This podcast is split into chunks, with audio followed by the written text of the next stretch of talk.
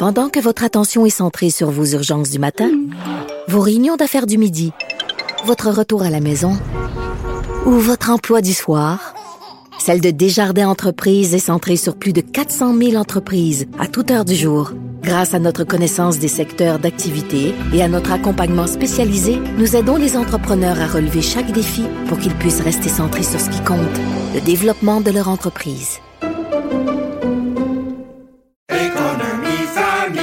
Ici Ricardo. Et Émilie, marchand d'IGA. On a envie de vous inspirer à bien manger. À moins de 5 la portion. Suffit de repérer les produits valeurs sûres et de les cuisiner avec une de nos recettes. Les valeurs sûres, c'est bien pensé, hein? Bien sûr! Détails sur IGA.net. Grand philosophe, poète dans l'âme, la politique pour lui est comme un grand roman d'amour. Vous écoutez Antoine Robitaille, là-haut sur la colline. C'est lundi, jour de chronique consti. On s'érotise une question constitutionnelle à la fois. La traduction constitutionnelle. La question constitutionnelle. Mais bonjour Patrick Taillon, Bonjour Antoine. notre chroniqueur constitutionnel et accessoirement professeur de droit à l'Université Laval. On aborde deux sujets aujourd'hui. D'abord, le projet de loi 96, le projet de loi sur la langue qui refait la charte de la langue française et qui a fait l'objet en fin de semaine d'une manifestation assez hostile à Montréal de la part des communautés anglophones, entre autres. Mais ensuite, on, parlera de la décision unanime vendredi de la Cour suprême sur l'inconstitutionnalité des dispositions sur la défense d'intoxication volontaire. Ça, pour le dire simplement, ça, c'est les criminels qui disent j'étais trop sous ou trop drogué, je ne pouvais pas formuler une intention criminelle. Alors, le projet de loi 96, Patrick, est-ce que c'est une limite aux droits des anglophones? Oui et non. Et avant de répondre à cette question, il faut d'abord se demander qui est un anglophone. Oui. Euh, il y a dans la loi, c'est toujours comme ça en matière de droit linguistique, il faut définir qui sont les bénéficiaires des droits linguistiques. Donc, dans la- la- les lois québécoises, il y a cette idée de qu'il existe des ayants droit. Donc, les ayants droit, dans le projet de loi 96, on peut dire que c'est un peu la minorité anglophone historique. Oui. Euh, ces ayants droit, ben, il n'y a pas vraiment de limite. Ils vont avoir le droit encore d'avoir des services en anglais. Ils sont visés par des exceptions. Le scolaire s'applique pas à eux. Peut-être les dispose des quotas au cégep. Je, ça, que je vérifie, là, mais Oui. a priori, je ne connais pas euh, de dispositions. Parce qu'on va essayer de limiter la clientèle, la, la quantité là, de, de personnes qui vont étudier dans ces cégeps anglophones. Donc, il y a peut-être des pas anglophones, vérifié l'effet que ça peut avoir sur eux. Mais peut-être des anglophones très brillants. Ou un peu moins un qui moins pas dans le ça qui... ouais. Mais, mais à part, sous réserve de cette vérification-là, les ayants droit, eux, ils sont assez protégés par la... Ils n'ont pas de raison d'être dans la rue le samedi. Là. Non, Un hein. droit voit sa situation reconfirmée par euh, le projet de loi 96. Mais il y a de plus en plus, c'est l'échec des politiques d'intégration linguistique, il existe au Québec des anglophones qui ne sont pas des ayants droit Ah oui. et qui, évidemment, euh, veulent euh, assumer, vivre euh, en anglais, c'est leur choix. Et, et effectivement, la politique d'exemplarité de l'État va limiter leur capacité à obtenir des services en français. La politique d'exemplarité de l'État. C'est un. État qui veut montrer l'exemple. C'est ça. Euh, Euh, Donc, qui veut favoriser la langue commune, le français. Exactement. Ça, Si- c'est au cœur de la loi 96, du projet de loi. Si le français est, une est la langue officielle et commune, ben, au premier chef, il faut que l'État l'utilise, sauf exception. Et donc, à la question, est-ce que ça limite les droits des anglophones? Ben, il faut d'abord distinguer qui sont les anglophones. Et ensuite, ben, ça limite les droits, les droits linguistiques là, qui sont spécifiques, qui sont associés à la question de la langue. Ils ne sont pas limités par le projet de loi 96. En fait, s'ils le sont, les tribunaux auront le devoir de déclarer que ces aspects-là de la loi 96 euh, sont euh, inconstitutionnels. Donc, par exemple, euh, les droits linguistiques prévus à la vieille article 133 qui permet l'usage du Ça, français c'est et de c'est dans l'acte de l'Amérique du Nord britannique. ça. Ça. ça, date de C'est 1867. ça. Puis ça, ça permet d'utiliser l'anglais au Québec devant les institutions gouvernementales, parlementaires, judiciaires. C'est pas remis en question. On n'aurait pas le pouvoir de le faire. Non. Euh, L'article 23 de 82 qui garantit le droit à des écoles euh, dans la langue de la minorité. Là où le nombre se, se justifie. Ouais. Ou justi- Je dis, au- justifie. au, Québec, le nombre le justifie presque partout. Ouais. Et donc, euh, ces droits-là ne sont pas remis en question. Par contre, oui, il y a une disposition de dérogation, une disposition de souveraineté parlementaire dans le projet de loi 96, et ça, ça peut avoir une incidence sur les droits euh, des anglophones, mais c'est pas les droits linguistiques des anglophones qui sont affectés, c'est c'est les droits généraux. Deux exemples. Donc, donc, on ne peut pas déroger à 133 Exactement. de, de, de la Constitution de, de 67, Comment ni à 23 de la Constitution de 82. Donc, ces droits-là sont garantis encore. Ces droits-là ne peuvent pas être affectés par la dérogation. Dire que la dérogation sert à écarter ces droits linguistiques, c'est une Fausseté. Par contre, il est vrai de dire que la liberté d'expression, qui comprend la liberté d'expression commerciale, puis on a dit que ah, le choix de la langue d'expression dans le commerce, c'est protégé par la liberté d'expression. Ouais. Euh, le droit à l'égalité, le droit à la protection contre la non-discrimination. Par exemple, un argument qui, qui a le vent dans les voiles, hein, l'idée que forcer l'apprentissage du français, par exemple dans la vieille loi 101, puis c'est encore le cas aujourd'hui, pour exercer certaines professions, il faut avoir la maîtrise de la langue commune. Ben ça, euh, on peut sous l'angle de, je dirais de l'argument, euh, euh, l'argument qui voudrait que cette exigence du français serait une source de discrimination systémique, si on y veut mettre un peu de, de, coup- de euh, euh, on veut charger la chose un peu, dans la mesure où exiger l'apprentissage du français créerait une barrière, un obstacle pour certaines, certains groupes plus que d'autres. Hein, on se rappelle notre chronique de l'automne sur les Pas sur les examens, mathématiques. les examens de mathématiques. Ah oui. Si l'Ontario a déclaré que les résultats statistiquement discriminatoires des examens de mathématiques sont discriminatoires, ben, a fortiori, des examens de français, ça pourrait entrer dans le, un raisonnement analogue, un raisonnement qui conduirait à la même chose. Donc oui, la dérogation Même va... si c'est une langue officielle. Même si c'est la seule langue officielle du. Après, il y a toujours du contexte, il y a toujours de la justification, il y a toujours. C'est pas parce qu'ils ont Ah, décidé une chose sur les mathématiques qu'ils vont décider la même chose sur la langue. Je veux juste attirer l'attention sur le fait que on ne touche pas au droit linguistique, mais sur liberté d'expression et droit à l'égalité. Oui, en utilisant la dérogation, on écarte certaines revendications, certaines Ah. prétentions. Je dis pas que ces prétentions-là seraient un succès. Je dis que le débat sur ces prétentions-là ne sera pas possible parce que la dérogation est en place. OK, OK, OK. Maintenant, si on revient à la politique d'exemplarité, Mhm. il faut pas oublier aussi que le Québec part d'un- d'une politique qui est nettement plus généreuse que ce que la Constitution exige en termes de services en français à, à- à la En anglais. population. Euh, en anglais, pardon. À sa minorité. Des services qui n'ont souvent pas leur équivalence dans le reste du Canada et qui sont pas une exigence constitutionnelle. Donc, le Québec a le droit de resserrer certains boulons. Et là, regardons comment les boulons sont resserrés. D'abord, tantôt, on parlait ayant droit, anglophone ayant droit versus anglophone qui n'est pas un ayant droit. C'est ça. Mettons, Les- immigrants, souvent, ce sont C'est souvent le cas de figure, un, un néo-québécois, effectivement. Mhm. Mais là, ici, là, il y a des inquiétudes qui s'expriment, notamment chez les manifestants en fin de semaine, mais il y a vraiment un risque de déconnexion avec le réel. là. De la part de... Ben, d'abord, un peu tout le monde. OK. Parce que là, on est en train de dire l'État va être exemplaire. Oui, mais ce n'est qu'un principe. Le Ouais. principe connaît beaucoup d'exceptions. Ouais. Alors, d'un côté, on a des gens qui euh, critiquent le principe puis ne voient pas les exceptions. Et, de l'autre, il y a des gens qui s'inquiètent parce qu'ils voient tellement d'exceptions qu'ils se disent, ça marchera, ça ne produira pas les effets recherchés. Ah oui, il y a tellement d'exceptions que le principe n'est plus vraiment appliqué. C'est l'exception qui est là. Alors, si on regarde un peu la liste des exceptions, il y en a quand même beaucoup. Donc, les deux camps sont susceptibles de déconnecter. Je pense que oui. Il y a que comme euh, tout, le monde, tout le monde regarde que ce qui fait son affaire, le principe ou l'exception. Et, et donc, les exceptions, elles sont quand même nombreuses. D'abord, la santé. Donc, on ne parle pas du fait qu'on ne pourra pas être soigné en anglais. là. La santé est une exception prévue dans le projet de loi. Ben oui, puis en fin de semaine, il n'arrêtait pas de dire dans les manifs que les, les soins de santé étaient à risque. en non, non, non, c'est écrit noir sur C'est blanc. écrit noir sur blanc. Soyons factuels. Bon, ben arrêtez là, avec ça. là. La sécurité publique. C'est large.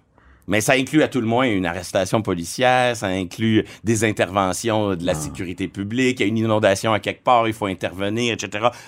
La sécurité, c'est très large. Ben oui. Et ce n'est pas tout. les principes de justice naturelle. Oh! Ça, ça fait plusieurs décennies que, que je travaille jour et nuit en droit.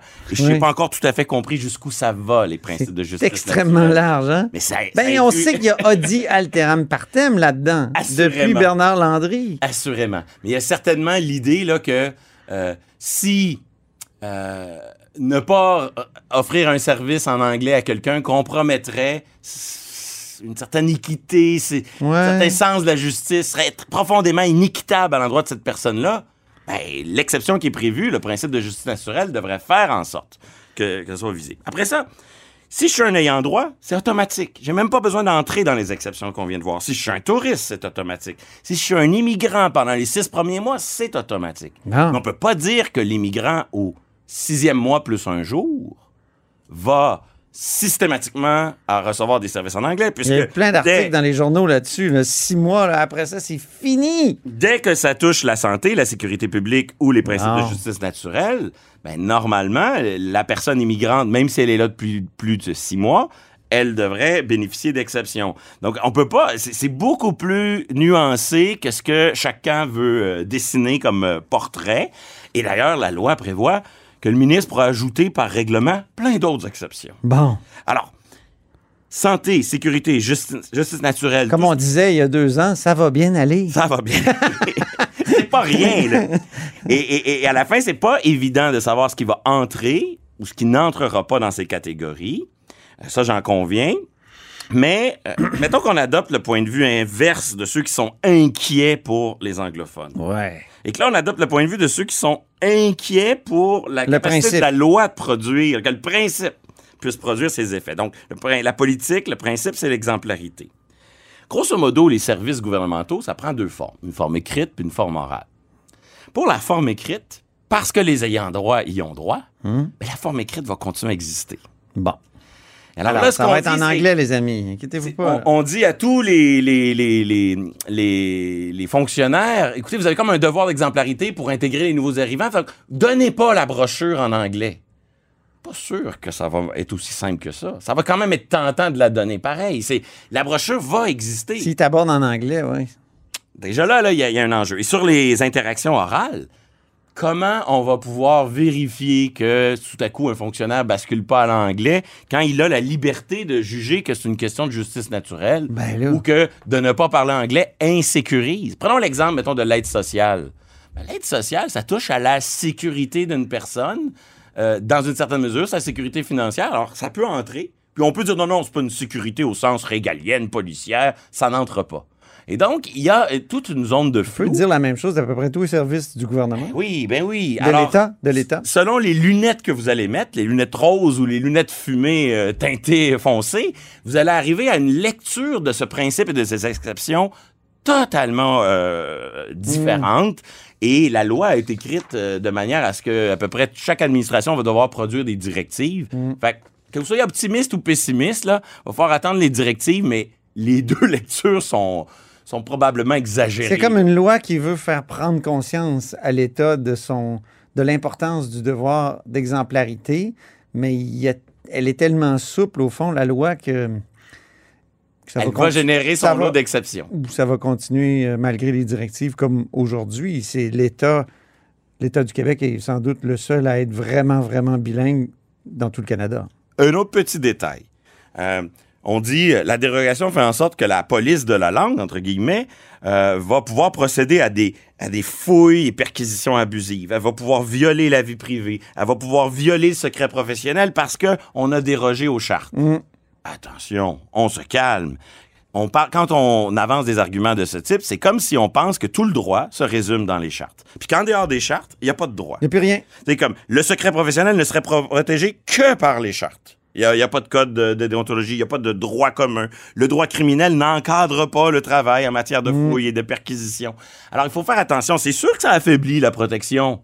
Mais de dire qu'il n'y a plus de protection, c'est exagéré. Donc, c'est normal, c'est un débat politique qui entre dans sa dernière phase. Les, les Il y a de l'exagération. Mais il va falloir respirer un peu, se calmer, puis laisser. Le soleil va se lever sur le Québec le La lendemain clo- de l'adoption du projet de loi 96. La- La vie va continuer. Les clauses de souveraineté parlementaire, ce n'est pas la loi des mesures de guerre. Effectivement.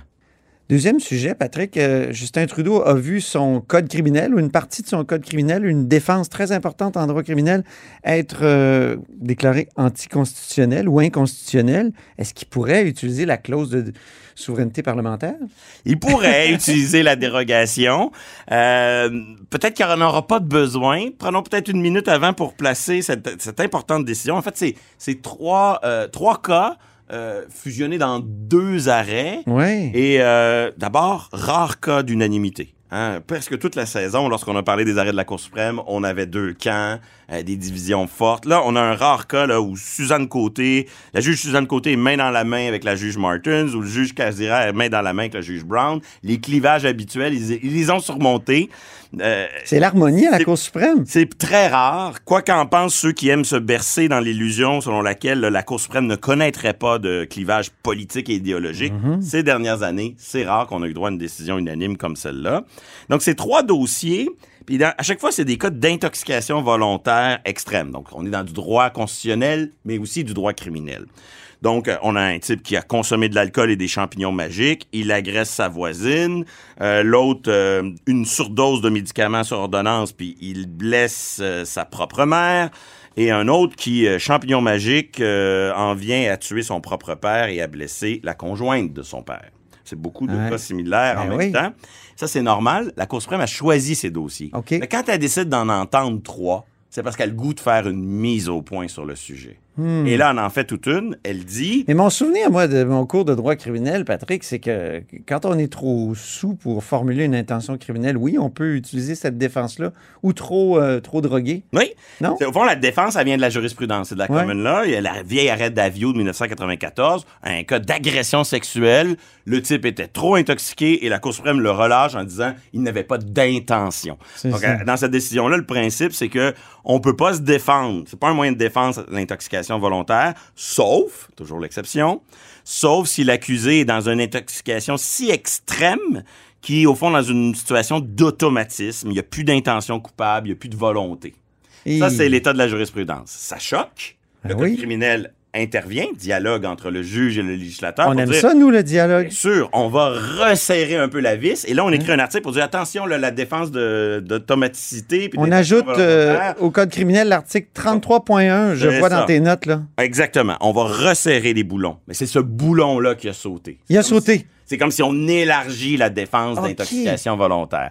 Pourquoi? On le trouvait trop restrictif. Exactement. Les tribunaux. Ah bon. On dit, c'est toujours la même chose en matière de charte. On dit, bah, ça menace euh, votre présomption d'innocence, euh, l'État va vous emprisonner, etc. Et là, on se, on se demande, est-ce que c'est justifié? Puis l'étape la plus importante euh, quand on raisonne sur la justification, c'est est-ce qu'il y a des solutions de rechange? Et là, la Cour est quand même intéressante, elle en suggère plusieurs. Ça veut donc dire que, à la question que tu posais, probablement que Justin Trudeau n'aura pas besoin de déroger, OK. la Cour suprême lui a fait un petit catalogue de suggestions quant à la manière de réécrire le Eh, code mais, criminel. euh, parenthèse, dans ce temps-là, la Cour se fait presque législatrice. Évidemment, évidemment. C'est elle qui écrit la loi, alors que Montesquieu avait dit euh, les tribunaux doivent être. euh, non, le juge doit, doit être la bouche de la loi seulement. Le mélange des genres fait partie de- du droit OK, constitutionnel. alors là, il propose quasiment des, des- Exactement. Ils nous disent, des par nouvelles exemple, dispositions. je, je donne un exemple parmi d'autres, mais si vous euh, pouviez créer une, une infraction spécifique, la négligence criminelle d'intoxication volontaire, Mhm. ce serait mieux que d'accuser quelqu'un d'homicide involontaire alors qu'il n'y avait pas de mens rea, il n'y avait pas de volonté. Bref,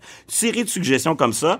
Le temps file, mais quelques détails intéressants, là, euh, un en particulier.